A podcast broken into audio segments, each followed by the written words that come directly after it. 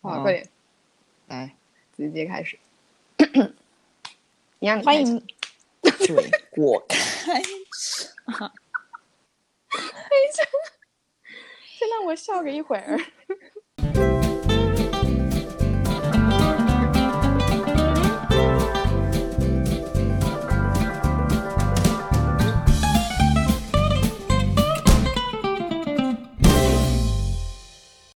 欢迎来到彭总李董无数生活，我是彭总，我是李董。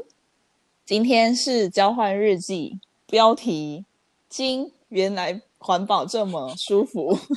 谁要你重复这个不行啊？我很想念啊，这我们想很久才是想出来的。哦，好，那大家一起来讲：金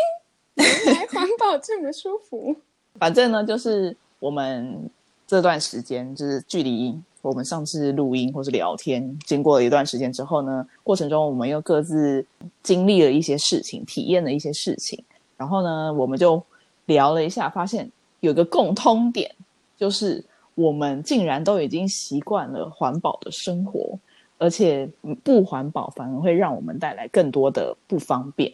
所以我们想说要跟大家分享，到底环保生活是如何的舒服，这样，嗯，怎样？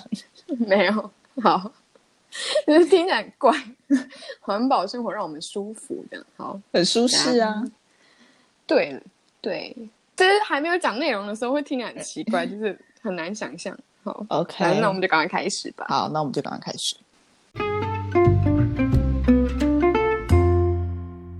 首先，第一个是关于生理用品这一件事情呢，是我。彭总本人九月初的时候有去丹麦旅游一下，然后呢，在旅游的时间刚好就是我的经期刚好会来的时间。虽然我已经就是万分祈祷说拜托不要在我，因为我也才去两天，也就不要在那两天出现。但他好死不死就是出现在那两天。月经就是这种东西，你越不想让他来，他就越会来；越想让他来，他就越不来，就是这种讨厌。然后呢？对，然后因为出去旅行就不能使用我惯用的布卫生棉，因为没办法洗，也没办法晾干，所以我就只好拿出了我囤积已久的一次性卫生棉。这个一次性卫生棉是我从台湾带去德国的，然后我几乎没有使用到，基本上我一片都没有使用到。如果有使用到的话，也是李董来找我的时候借他使用的。对，所以我就是剩了一些，我我就我就带去那个丹麦使用。结果呢，不使用还好，一使用才发现原来一次性卫生棉是多么不方便。第一件事情就是你在使用的时候，我都已经忘记撕开卫生棉是多么大声的一件事情，超级害羞的。就是你光是撕开那个包装就先大声一次，再来你要撕掉你裤子上那一片卫生棉的时候也是很大声。然后我就觉得很丢脸，就是全全厕所都知道这里有一个人就是月经来，而且就是 回音很大，然后你就会更听得很清楚，然后就觉得很烦。然后呢，第二件事情就是在欧洲，他们的擦屁股的卫生纸都是直接丢马桶里面冲掉，所以他们基本上旁边不会有一个像台湾一样很大的垃圾桶，他们基本上就是一个小小的。之前我是使用布卫生棉的时候，基本上月经来根本没有困扰，因为我就是卫生纸就丢马桶里，然后卫生棉就折一折收进袋子里带回家洗嘛，这样。但是用了一次性卫生棉，当然就不能带回家洗呀，你就要当场丢掉，那丢掉你就要打开那个小小的垃圾桶。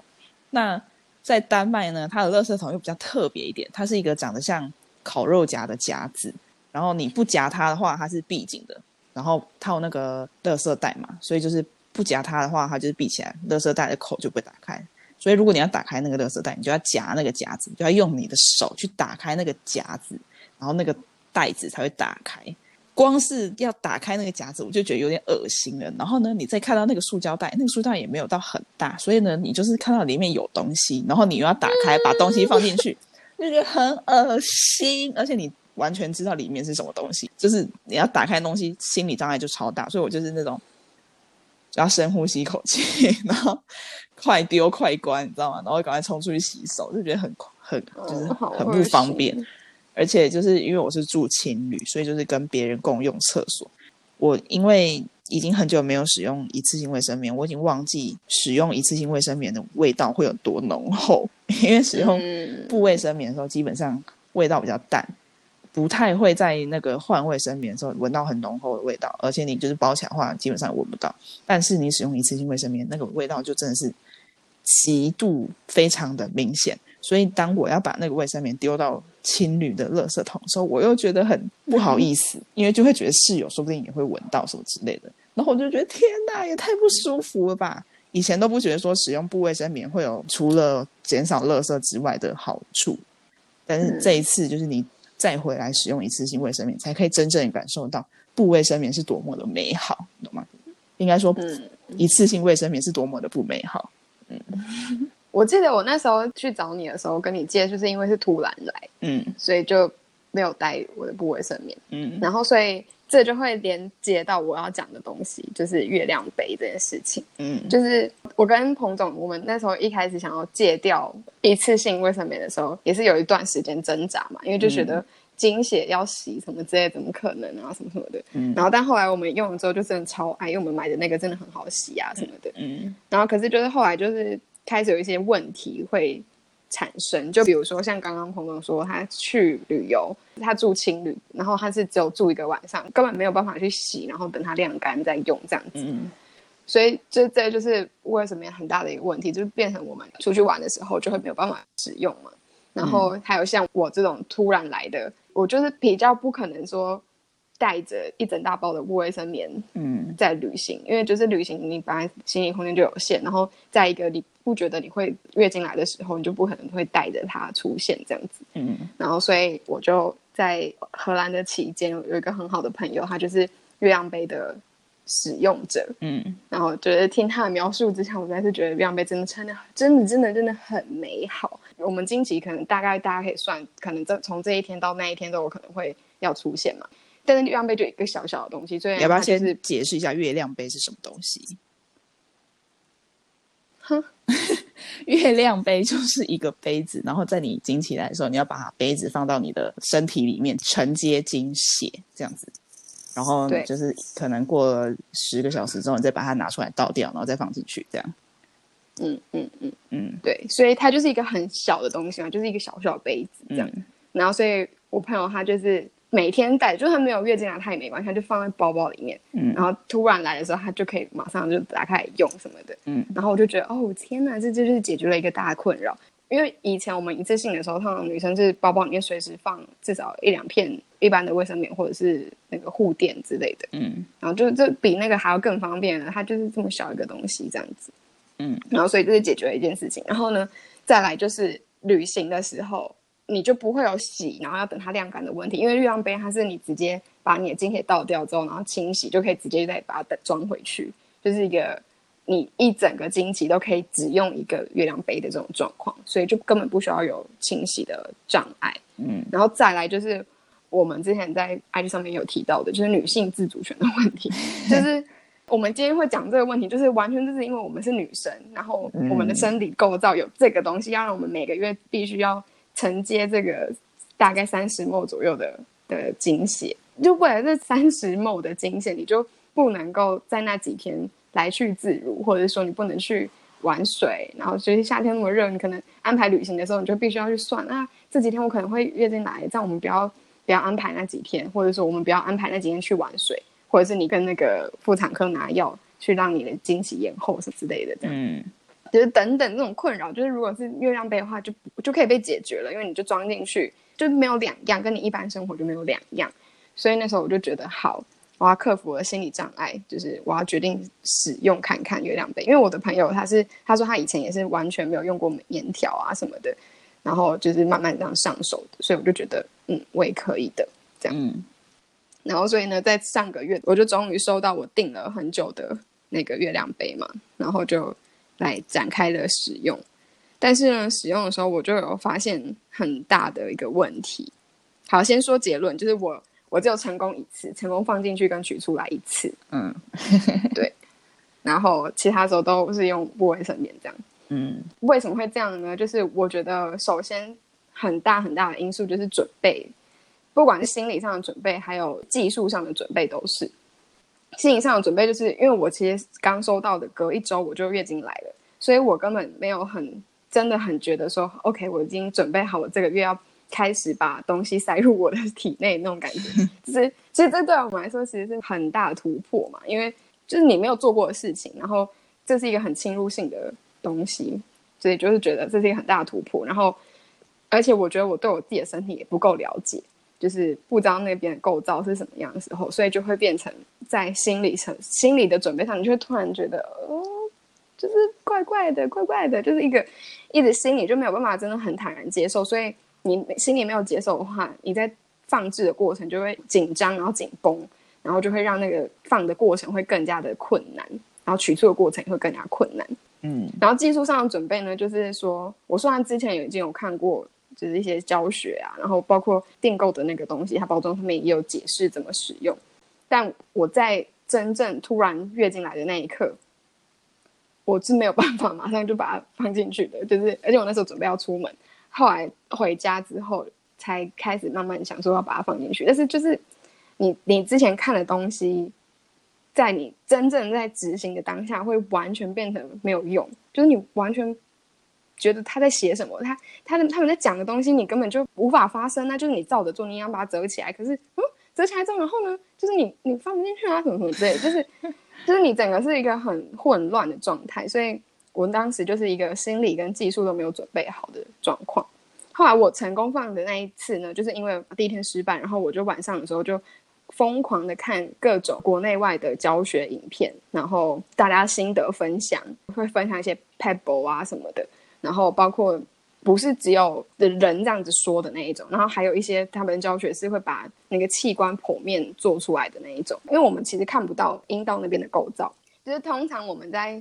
放东西啊，我们在做很多事情的时候是眼睛看着的去去去执行嘛。可是放月亮杯这件事情很大的困难就是你看不到你的构造是什么，你不知道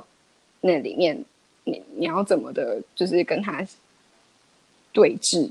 所以就是有这样子什么东西，就是你就不知道对对齐置放那种感觉，就是你不知道你现在这个位置点是不是在点上，然后那现在它在哪里？反正就是你没有办法看着，所以你你执行上就会有很大的困扰嘛。你就必须要很大部分是用想象的，那但你不了解你自己的构造的时候，你就想象不出任何东西来。所以有这样的影片，我觉得很棒，就是我就可以想象出说哦。这样子置放的过程到底会是怎么去进行的？然后大概会经历过哪一些关卡？我在哪个时候必须要怎么样什么的，就是会比较清楚。嗯，然后我很推荐大家看那个雪莉的影片。雪莉是哪一位呢？一个 YouTuber，他你们搜寻雪莉应该就找得到吧？我雪莉不要闹。他的那个月亮杯的教学影片，我觉得超清楚，就是他连一些非常非常细节的 tip 都有说到，然后他还用手这样子圈起来去模拟那个阴道的感觉，然后这样子去那示范那个放进去的那个样子。我其实，在放的那一天，就是一直在想着那个手，然后我就，哦，好，我现在在手的哪个地方有什么什么，就是这样子才有办法去思考说这个过程，然后我才真的成功放进去。那你觉得要成功使用月亮杯的话，是心理层面的因素比较重要，还是技术层面的因素？我觉得首先技术一定要非常非常清楚，你技术很清楚之后，你才可以心情是放松下来的，因为你真的很知道说它它就是可以放进去，你才会真的可以放下心来，觉得哦，我现在只是差时间，我就慢慢这样子放进去，我还是会达到的，但是要相信它。就很多人不是那个分享都写说你要相信你的引导吗？什么什么的，就是因为你在你不了解的时候，你其实是没有办法相信他的，因为你遇到状况就是放不进去啊，或者是拿不出来啊，所以你就会没有办法去相信。可是你要了解够了解，所以你技术上、知识上很齐全之后，就可以心态上可以放松。对，那我觉得，因为我现在还没有真的成功上手，就是我只有一次的进入跟出来嘛，所以。我觉得还不不方便跟大家分享太多这种细节，就等到我真的弄出心得的时候，我再跟大家分享，说我到底最后是怎么样成功的记录跟取出好了。今天主要是想要跟大家讲，我那成功的那一次有多么的愉快，就是我那天出门是跟朋友出去这样子，然后所以我就是完全没有任何障碍，我一整天我就算去厕所，就当然我第一天所以是会有点害怕，就想说会不会一用力它就跑出来啊什么什么之类的这样子就会担心。可是因为我是有放到对的位置嘛，所以我是没有异物感的，就是你不会有觉得嗯不舒服什么的，完全没有。你就是走路什么的，这生活就是很一般。然后你就上厕所，像刚刚彭总说的什么要丢垃圾什么之类的也不会有问题。然后像我们以前卫卫生棉的话，你可能要收起来，然后再带回家。然后回家的时候你还不能忘记拿刚拿出来洗啊什么什么之类，就是完全不会有这个障碍。就是你反正就是放着，然后就是他就帮你装好一本一整杯的血这样子，然后回家的时候取出的时候就把它倒掉洗掉。所以你一整天真的就是很很自由，而且你包包也不用再多放卫生棉啊，不用多放任何东西，就是你真的就像一个很正常的时候一样。所以我觉得月亮杯真的上手的话，会真的让人。我们女生的人生加分很多，轻松很多，对，轻松很多，对。但是首先就是真的要先上手，不然就会变得很累。所以等我们下次出了一个各种生理用品的比较的时候，就知道是李董上手的时候了。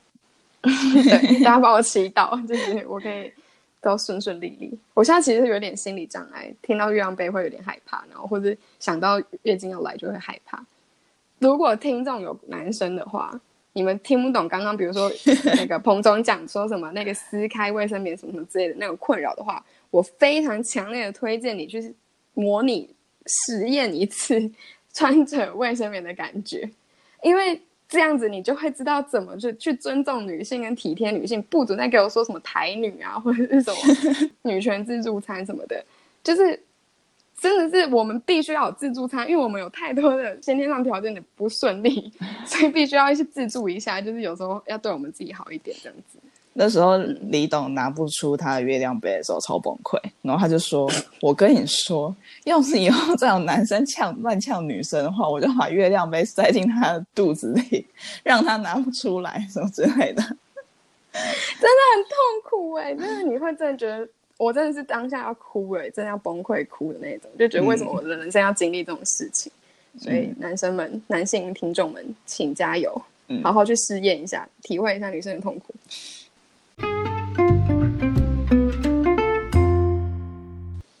好，那接下来我们要讲男生女生都适用的东西。我先来分享，就是我现在刚从德国回来，所以我现在是在一个居家检疫的期间。那我现在是住在一个防疫旅馆。其实我之前是很不想要住在防疫旅馆，是因为我觉得，而且我深知住防疫旅馆一定会产生很多垃圾。因为你住在旅馆，你一定是吃外食，不管是旅馆人员送，或者说你自己叫外卖，都一定是会有塑胶包装的那种外食嘛。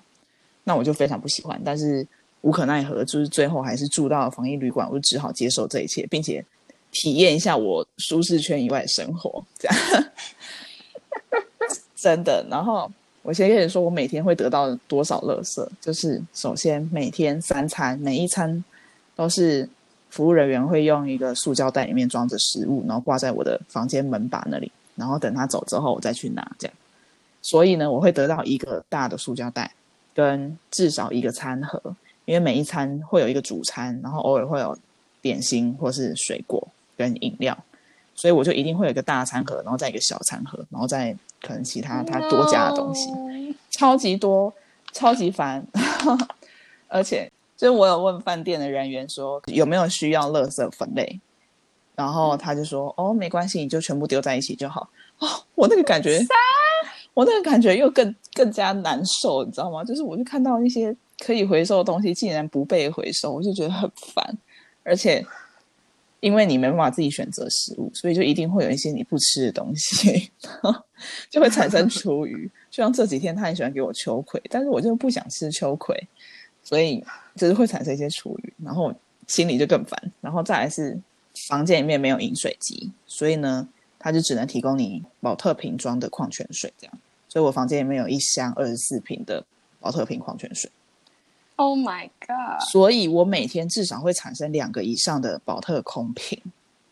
我现在旁边有一个袋子，装满了空的保特瓶，因为我不想要让它跟一般垃圾一起被收走。我想说收集到最后，看他会不会愿意帮我拿去回收，还是怎么样。但是想到这个，我就想到在欧洲生活的时候，我们可以直接使用那个水龙头水，是多么轻松愉快的一件事情。因为像我们在欧洲出去玩的话，它基本上房间里面也不会有那个饮水机嘛。其实基本上整个欧洲应该都没有饮水机吧。然后，可是通常会有煮水壶。对，会有煮水壶。然后，但是你如果不想要用那个煮水壶，你还是可以打开水龙头，然后你就可以直接喝水了。虽然你可能心里会有点不安，或者说心里有一个坎过不去什么之类，但你终究你还是心里深知说那个水是可以喝，是干净的，所以你还是会把它打开喝这样子。但是在这边，就是你就是非常知道台湾的水龙头水是不能喝的嘛，所以很多次我就是拿起我的杯子想要去装水的时候，才就是走了一步，想说哦不对，这里不能喝水这样，然后就很懊恼，就想说哦我要再去拿一瓶矿泉水。然后我就觉得那个那个感觉很不舒服，而且很不方便，因为你要处理那个垃圾，很烦。嗯，然后再来是是因为我住的这个旅馆，它有提供可以冲马桶的卫生纸，不然我这十四天厕所里面就要堆满十四天的 马桶卫生纸在一个桶子里，我会觉得超级恶心。但是还好，就是它可以冲下去。但是我一想到就是台湾的公共厕所。旁边都会有一一桶很大桶的卫生纸的时候，我就心里想说，真的是有点无法忍受。我发现你今天都在 分享一些厕所故事，哎，厕所是人，我们是不是必须要先提醒大家，吃饭的时候不要听这一集啊？好像必须要有一些那个收听前警告，不然很危险。然后呢，住饭店另外一件要注意事情就是盥洗用品。其实这件事情我之前并没有想那么多。但是因为我在回来台湾之前，我在机场附近住一个晚上，是因为那个班机时间的关系，我就必须在机场附近住一个晚上。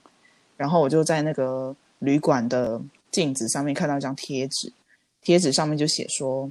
你忘了带什么东西吗？我们柜台有卖牙刷、刮胡刀跟梳子哟。”这样。然后此时此刻我才想到，对耶，就是在欧洲他们是并不会主动提供这些东西的，是你要自己带。不然就要跟他买这样子，但是在台湾这边他是免费会给你，而且你要多样他也没问题。然后你就瞬间会觉得说，嗯，真的是就是有差。但是，嗯，我觉得不能怪就是台湾旅馆或者怎么样，这就是一个消费习惯不同。因为像那时候我妈她来欧洲的时候，我有叮咛她说要带自己的盥洗用品，她就觉得很奇怪，她就说为什么饭店没有这样。这就是消费习惯不同，就是当然现在越来越多人会养成这种自己自备的这种习惯，会减少垃圾什么，这样很好。但我也希望就是整体旅宿业在台湾可以就是向上升级，就也不要一直在增加一次这种一次性使用的盥洗用品，因为你想想看，你如果住住一两天，你就会使用一支新的吸管，这样丢起来整个旅馆这样丢起来那个垃圾量也是非常恐怖。嗯哼，嗯哼。然后最后一个住饭店不舒服的地方是冷气这件事情。我本来在台湾就没有在吹冷气，那去了欧洲当然也不需要冷气，他们也没有冷气，所以我基本上已经很习惯就是没有冷气的生活。但是你来旅馆，它当然就是空调给你开好开满啊。我来的第一天，他就是直接空调大开来迎接我这样子，但是吹吹就有点冷。然后我想说，不然就去把那个空调温度调高一点，因为它本来是调。二三还二四吧，然后我就想说不行，我要节电，就是政府说要调二十六到二十八度，这中间是那个省电最佳温度嘛。然后我想说，那我要去调，就调了，最高就只能调二十六哎。然后我想说，好吧，二十六也行啊，也是算是有节电这样子。但是那个二十六度我吹吹还是觉得很冷，所以我就从那个冷气模式调到风扇模式，然后风扇模式再吹一下来，觉得还是有点冷。然后再吹调到除湿模式，我觉得更冷，我会觉得很烦。为什么我一定要吹冷气呢？所以我就把冷气关掉。然后我住，我现在已经住第五天，然后我大概只吹了一天半冷气，其他我都没有再开冷气。我就觉得说这样很好，为什么一定要开冷气呢？就 觉得很烦。我原本很担心吹冷气会让我皮肤很干，要一直涂乳液什么之类。现在我不吹冷气，我就不需要担心这件事情，我就觉得很舒适。但还是要补充一下水分，好吗？我会喝水啊，但你你你吹冷气，你也不会流汗什么之类，所以你更不会想喝水还是干嘛？嗯，对对啊，所以我就觉得，像我们原本已经习惯了环保生活的生活，反而比较舒适，懂吗？就是很多人都会觉得说，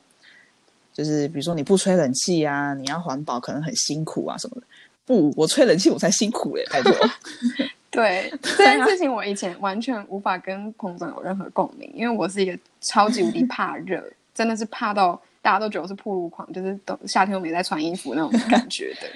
就是在路上看到衣不蔽体的人，就是他。对对对，就是因为我已经很尽量想说，我不要再多用资源嘛，就想办法把自己身上的东西减到最少。可是还是这样，就是热到爆这种。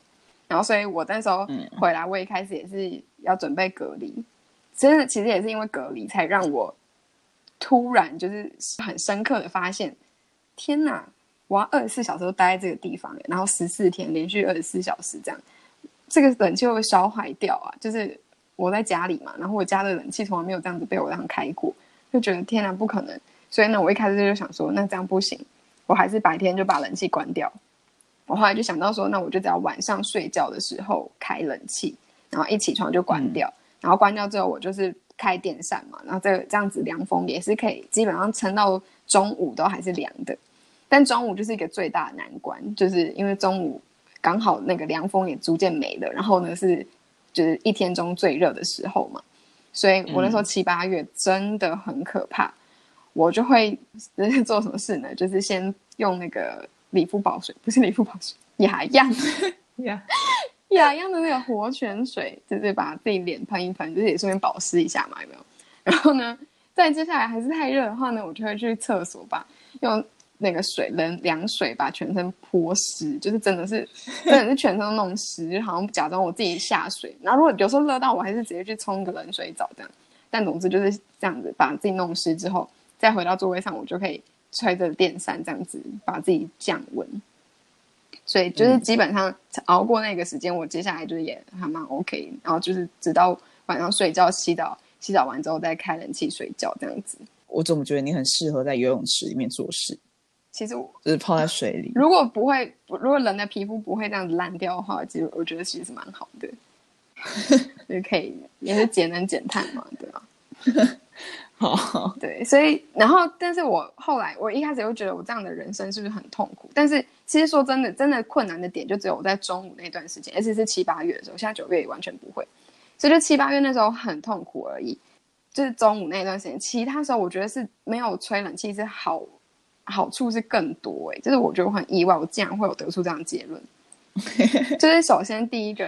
呃，刚刚有讲过的嘛，就是喝水的问题。就是当你开着冷气的时候，其实你你的水，你的身体的水水分也是被吸掉很多，就是吹干很多，所以你其实身体也是缺很多水。可是你会比较没有自觉，因为你就是凉凉的，所以你补充水分就不会补充那么多。但是我在关掉冷气的时候，我是。哎，反正一整天坐着就会暴汗，就是坐着的暴汗，所以你就会觉得莫名的爽感，就是觉得自己好像不用运动也是在流汗，你还是有在代谢，就觉得自己比较健康一点这样。然后，而且因为你有一直在流汗，你就会好像身体就真的有比较能够感知到吧，所以他就会一直要你补水。我那那个时候都会补到超多，就是每天都很夸张的水量这样子。哦，然后我觉得就是重点是我在做之前，我是真的觉得。很困难，就是觉得不太可能。然后，但是后来执行之后，我发现其实没有到这么难。就是我觉得这是一个，呃，我们人类被养坏的一个习惯嘛。应该说，我们现代人很幸运，就是因为以前人有遇到说哦夏天很热啊什么什么这些问题，所以他们发明了冷气。然后，所以我们现代人就是你只要一点点热，你就反正你就有冷气可以去解决你这个困难的时候，你就会直接的就 up to it 这样子。然后，可是我们就会好像失去一个思思考，说，哎，是不是其实可以不需要冷气？就是不需要冷气，我我真的会真的真的很痛苦吗？我会活不下去吗？其实你做了之后就发现没有，不会，你还是过得很好，而且甚至更好。嗯嗯。我还有一个突破点，就是我一开始是晚上睡觉的时候会开冷气嘛，然后后来是有一天我去借住我朋友家的时候，他们就是完全没有开冷气，我就觉得天哪，怎么可能？我还有点担心，我就想说，我会不会等下。整个晚上睡觉，把他的床都弄湿，对对对，就是湿到一个不行，就是很糟糕，很就是很丢脸这样。但就没有哎，我那天晚上睡得很好。当然它是有开电扇，但是它也不是开很强，就是稍微这样子让空气有循环。然后还有开窗户，就是有整个就是有有通风循环这样子，所以我就觉得其实那天晚上睡觉很舒服哎，因为也是一样洗完澡之后，然后你休息一下，那个放凉之后，你就去睡觉，就真的很 OK，完全很 OK。然后所以后来我就回来之后，我就开始也晚上睡觉也都没有再开冷气。我之前在台湾不吹冷气，是因为我我吹冷气我会觉得自己喉咙很干。嗯嗯，如果晚上睡觉的时候啦，就是喉咙很干，然后不知道就觉得皮肤很不舒服，嗯，所以我就很不喜欢晚上睡觉的时候吹冷气。嗯，再来是你刚刚讲那流汗那点，我其实也是非常享受 夏天坐在家里流汗这件事情，因为我就不开冷气嘛，所以当然就是中午一定会很热，就是七八月的时候。我知道我坐在那边会流汗，然后而且我还可以感受到那个汗汗水流下来那个痕迹跟那个水珠在皮肤上滚动那个感觉，那我就就很享受，就想说，嗯，我在流汗，我在流汗，就觉得很爽啊！就而且就是你在家反正很邋遢也没有关系这样子。然后重点是，如果你没有开冷气，你可以非常清楚的感受到什么时候比较凉，什么时候比较热。对，因为像我自己就很明显清楚的感受得到，七八月真的是最爆热的时候。所以那个时候我就会非常期待午后雷阵雨，因为我知道只要下完雨，那个气温往上就是降低非常多，然后你就会变得比较凉爽。我就会很期待那种下完雨的夜晚或傍晚，那时候是超级凉爽，然后就是坐在家里的窗户旁边这样吹风，这样就很舒服啊。然后九月过后就会变比较好，就是比较没那么热。嗯，然后我会很喜欢就是观察这种天气啊气温的变化。因为很多人都会跟我说，台湾根本就没有春天跟秋天，我就觉得说不会啊，也是有啊，只是可能不像你们就是体感温度的感受那么强烈，但我还是可以感知到就是季节变化，然后我就觉得很很愉悦这样子。嗯，而且我觉得这件事情真的会互相影响，就是因为我在家，我现在晚上睡觉没有开冷气嘛，然后结果我弟也是一个二十四小时都需要冷气的那一种，就呢，他有一天我就起床的时候，然后我就看到他在客厅。然后没有开冷气，然后他就他就很骄傲跟我说：“今天看我没开冷气。”然后我说：“ 我就说哦是哦。”然后他就说：“我发现其实真的有变凉哎，你没有没有这么热，不需要冷气，对吧？”然后我就觉得很开心，就觉得嗯，就是一定要试试看，就有点像月亮杯的概念，就是你试了之后，你才会知道其实是怎么样，就是你一定会找到一个你可以跟他共存的方式。然后冷气，刚刚还有想到一个，你刚因为你有说晚上睡觉吹的话会口很干这件事情。然后我的话是，如果吹冷气的话，你是皮肤就会很干嘛，然后很干的话，你就会出油，出油的话，哦，就会对，所以就是我以前就会睡觉的时候会很麻烦，就是我洗完澡我只敢擦保湿，然后跟很薄很薄的那个那个脸霜，也就是脸部的乳液这样子。然后，但是我现在就是完全不用担心，我就是就是好好的给它擦下去，就完全不用担心说，就比较不会有出油问题了。而且，而且，我觉得不吹冷气，早上睡起来那个舒服的感觉是比较好的，就比较不会有起床的讨厌感。因为你如果吹冷气，你就是早上起床就是要出冷气房嘛，那自然而然就会就是感受到那个温差。但是如果你不吹冷气，你你睡起来，其实你身体是凉的，是凉爽的，因为你就吹着那个风，而且早上是最凉的时候。然后你躺在床上，我常常都会觉得，哦，躺在床上好舒服哦，就是早上睡醒的时候，那时候反而是最凉最舒服的时候，不会像因为偶尔我妈还是会开冷气，然后我就会走出房门就很不爽，想说天哪，为什么要走去那么热的地方？这种感觉。嗯，对啊，因为像我我妈以前最喜欢叫我弟起床的方式，就是把他冷气关掉，就是。他马上就开始不舒服，然后就这样爬起来什么的。但我妈现在也没有办法这样子搞我。你现在得意什么？对。然后再来是另外想要分享的一个新奇的点，就是呃交通方式。因为我是在那个苗栗嘛，苗栗就是比比较没有那个公共运输可以达成，所以基本上我们出门代步呢，就是。要么开车，要么骑摩托车什么的。然后呢，嗯，有分一个阶段，就是因为在我以前还没有驾照的时候，就是高中以前的那种时候，我都是骑脚踏车。就是如果真要出门的话，就是骑脚踏车。后来有驾照之后，反正要么开车，然后后来我妈也有自己买摩托车，所以我也是可以骑到骑摩托车这样。所以我这次从荷兰准备要回来的时候，就有点担心，因为在荷兰生活基本上都是骑脚踏车嘛，不然走路这样。所以就有点担心啊，完蛋了，我要开始我的排碳人生了什么的。就是因为我一天回来是还是会先在那个那个苗栗住嘛，所以就在那边担心说每天都要排排很多二氧化碳，只要移动的话。结果呢，就是一个因缘际会，反正早上呢，我因为我帮他上班，然后就把车开走了。然后呢，现在就我弟，我弟刚好这个暑假他也是要去打工，所以呢，他就也把机车骑走了。那我家也就是什么交通工具，就是脚踏车。所以呢，我就是在一个好像不得不的情况下，又回到了我的高中时期。我出门又是用脚踏车代步，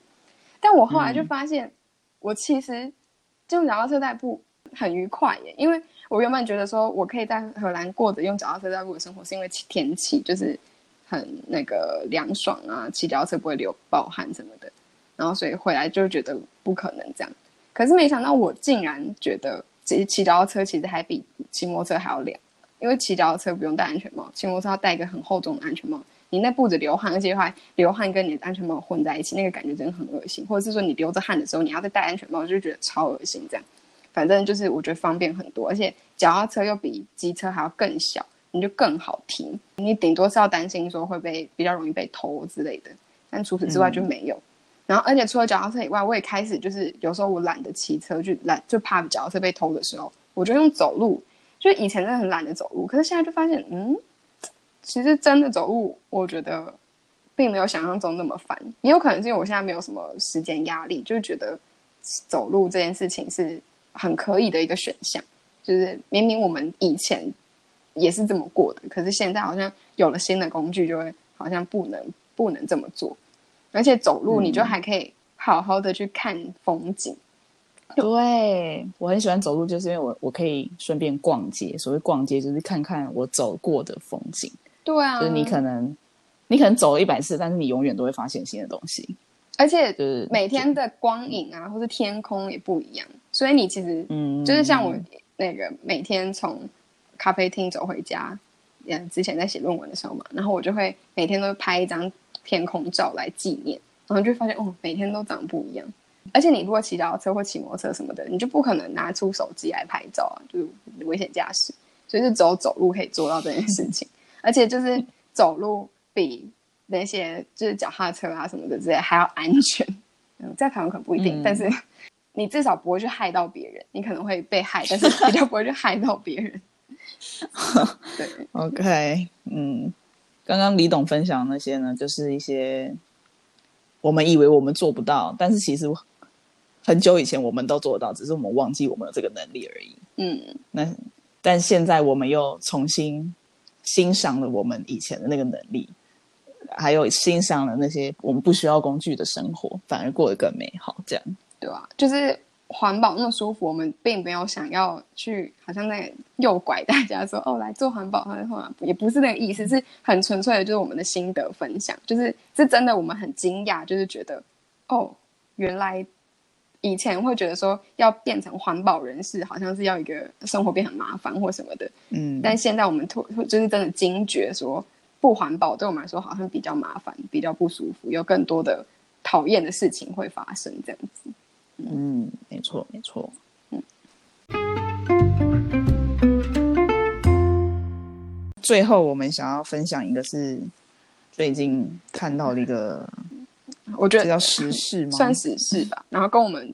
关联又很大，就有个人情感在里面，这样。对 对对，嗯，就是以前我们工作过的地方组织叫中中华鸟会，嗯，然后它是一个关心野鸟的 NGO，这样。那之前中华鸟会有在跟国际鸟盟合作，等于说是伙伴关系这样子。但是，所以可以解释一下，就是国际鸟盟它的会员性质就是。因为它本来是自己独立的嘛，然后它，但是因为它想要成为国际鸟盟，所以呢，它就是在世界各地去找，呃，你可能也是在做野鸟相关的组织的话，就可以成为他们的会员，反正都是鸟盟的一份子这样子，不是像有一些 NGO，它是一个国际组织，然后下面再成立分会，然后所以它的钱可能是从上面过来什么，不是，它是没有，对对对，它是等于是就是像他就刚刚彭总讲是一个伙伴关系，但是是属有一点像隶属的。有上下层级的关系，可是是伙伴的关系。我在讲什么？在在讲什么？啊，反正就是一个伙伴关系啦。嗯嗯。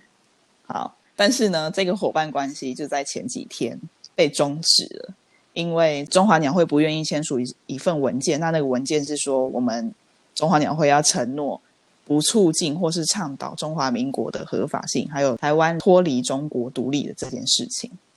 那中华鸟会自己认为说自己是一个保育组织，他不想要倡议任何呃政治立场或是政治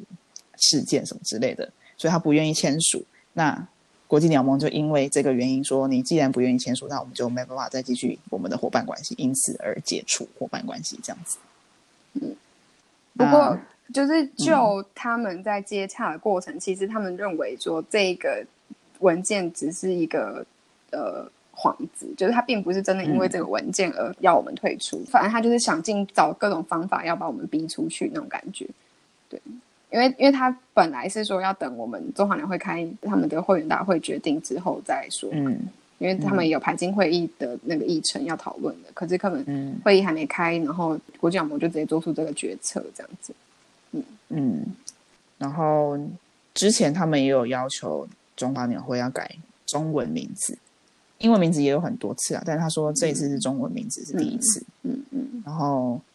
这件事情也是因为一些国际政治的角力的关系，才会一而再、再而三的被提出来这样子。那最终就是到了今天这个阶段。其实